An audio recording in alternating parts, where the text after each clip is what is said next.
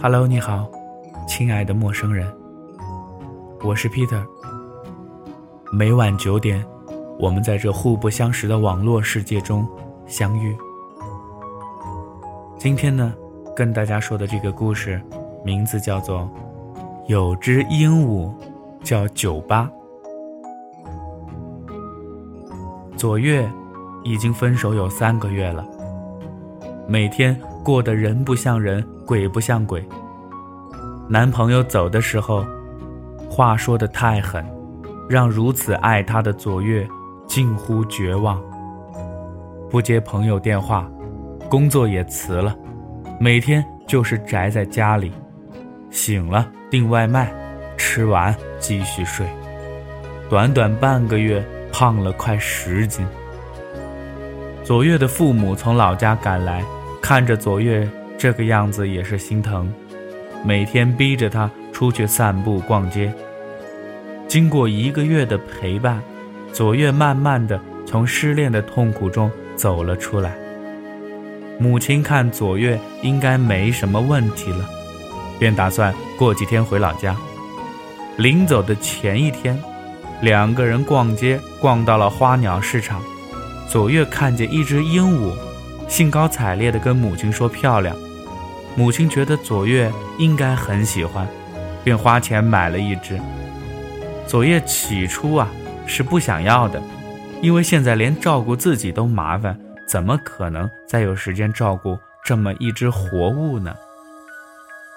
店老板说：“这鹦鹉啊很聪明，也没那么娇气，只要你每天给它放好水，放好食物。”几天不管它都行，但是你得多陪陪它。这东西怕孤独，跟人一样。左月听了想笑，这小东西还需要人陪，我呢？算了，俩没人要的活物，互相取暖吧。就这样，鹦鹉被左月买了回去，起名叫九八。起初相处的还算融洽，但后来酒吧总是不理左月，独自喝水吃饭，孤僻的不行。左月听说鹦鹉是会说话的，只要每天教它，总会有一天会学会的。从此以后，每天左月都是趴在酒吧的旁边说：“你回来了，我好想你。你回来了，我好想你。”酒吧。大概是无法理解这句话的意思。左月自从分手之后，每次回家都是冷冷清清，没人说话。以前没分手的时候，左月每天下班回来都会说：“我回来了。”然后男朋友就会说：“哎，你回来了，我真想你。”每天甜蜜如期，如今物是人非。左月。是希望家里有个人气儿，哪怕是个动物也好，但不知道是酒吧太笨，还是左月教的方式有问题，每天都是左月一个人说个不停。酒吧倒是很傲娇的不说话。过了一个星期之后，左月要去出差，走之前把酒吧托给朋友照顾，这一走啊就是一个月。有时还挺想那个小东西的，不知道它吃的好不好，待的习惯吗？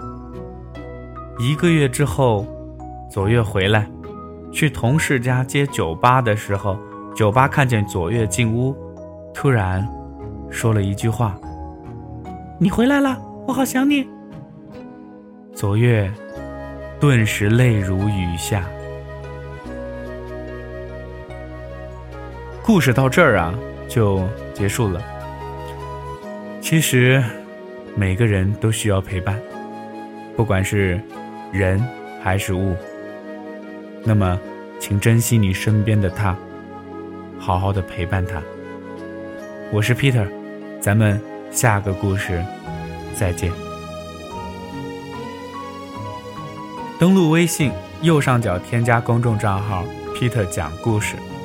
回复栏回复“酒吧”这两个字，给你看这篇文章的文字版。酒吧怎么写呢？看文章的标题。我是 Peter，咱们明天再见。